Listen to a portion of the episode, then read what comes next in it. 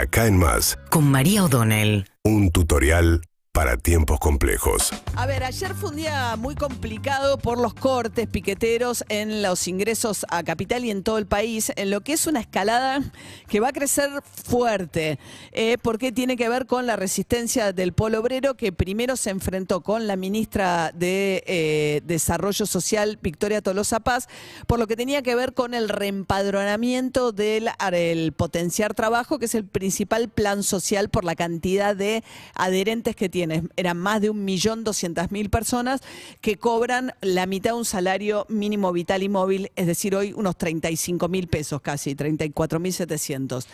Este plan, este millón, eh, perdón, este millón y pico de, eh, de integrantes de este plan están, como todo el mundo sabe, porque es un tema que se discutió bastante, integrados a través de una intermediación, ya sea de municipios, de eh, organizaciones sociales o de la propia Iglesia Católica, que es la que de alguna manera la intermediaria corrobora que haya una contraprestación a cambio de este plan.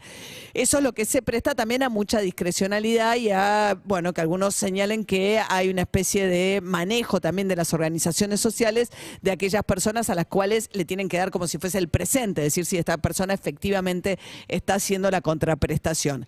¿Qué pasa? Se armó primero un lío bárbaro porque cuando llegó Tolosa Paz dijo, bueno, vamos a chequear si todos los que están en este plan están bien dentro de este plan y que sean quienes dicen ser que son. Entonces se exigió los datos biométricos, la corroboración vía datos biométricos.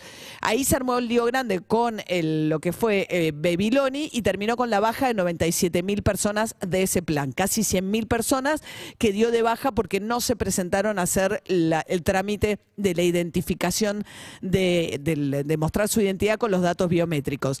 Eh, bueno, ¿se acuerdan que hubo acamp en la 9 de julio que Tolazo Paz decía que me los traigan, les hago acá la- la- el chequeo y no les voy a dar la baja? Bueno, y ahora hay una situación mucho más delicada porque el último informe del Fondo Monetario Internacional que le dijo a Massa, bueno, está bien, me doy cuenta que por la sequía no vas a poder cumplir con el objetivo de acumulación de reservas, pero sin embargo, atención porque tenés que mantener la meta del déficit fiscal en 1.9.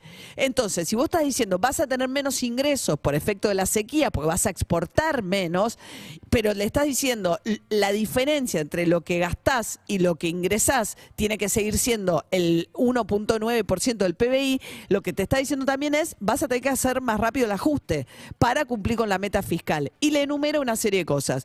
Ir más rápido con la quita de subsidios, que es lo que está pasando. Ahora, en, a partir de mayo, va a ser total la quita de subsidios en lo que es electricidad para el sector de la población que está fuera del sistema de subsidios. Y le dice, y además, ojo con los planes sociales. Y acá es donde abre un capítulo que va a ser muy complejo en un año electoral, donde lo que le dice es, bueno, hay que revisar la superposición de planes, por un lado, y las múltiples asignaciones. ¿Qué quiere decir?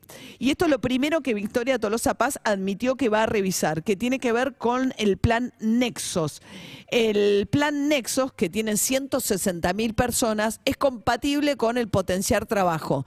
Entonces, aparentemente lo que van a ver es, y además es compatible, por ejemplo, con la asignación universal por hijo.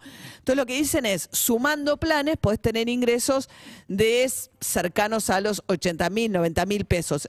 Eso desalienta el ingreso en el mercado laboral porque por ahí tenés sueldos por abajo de lo que obtenés si sumás todos esos planes. Entonces, por ahora Tolosa Paz admitió que efectivamente van a revisar nexos y van a ver esta parte. Pero el documento del Fondo Monetario Internacional también dice que hay que revisar y, y procurar progresivamente que salgan 400 mil personas del potenciar trabajo. 400 mil. Todo lo último crisis fue por la salida de 97 mil. Ahí Tolosa Paz dijo que no, que bueno, que eso es progresivo, que tiene que ver con bajas que se van dando, por ahí gente que se da el alta de un trabajo, gente que fallece, gente que se jubila y por la generación de empleo que haría que salgas del plan y vayas hacia el empleo. Pero eso no es- y además Massa también dijo que bueno, que eso va a pasar cuando el país crezca. Y este es un año que según el Banco Mundial y las proyecciones, Argentina no va a crecer. Y viene dos años de crecimiento fuerte. Primero el del rebote de la salida de la pandemia, el 2021, cerca del 10%, y el año pasado que se creció arriba del 5%. Y pero ¿qué pasó? Estos dos años, y eso lo muestra unos gráficos de, de la consultora de Manuel Álvarez Agis que estaba mirando ayer, se supone que el plan social es lo que se llama anticíclico. Cuando recrudecen las crisis sociales, crecen los planes sociales. Cuando crece la economía, bajan los planes sociales, la adhesión a planes sociales, porque hay empleo genuino o hay empleo.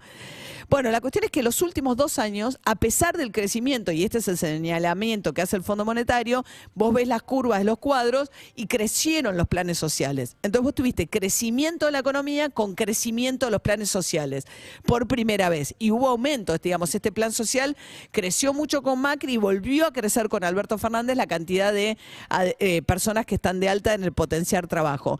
Con lo cual se viene un año muy complejo, muy complejo, y después lo que fue el piquetazo del día de ayer, ya el Polo Obrero está anunciando 18, 19 y 20 de abril nuevos cortes en todo el país y señalando que la intención del gobierno es cumplir con estos requisitos que están dentro de este último acuerdo con el Fondo Monetario Internacional y que esto va a traer mucho más tensión en las calles y tensión social eventualmente si efectivamente terminan dando de baja la cantidad de, eh, de planes sociales que el Fondo Monetario Internacional pretende que Argentina dé de baja.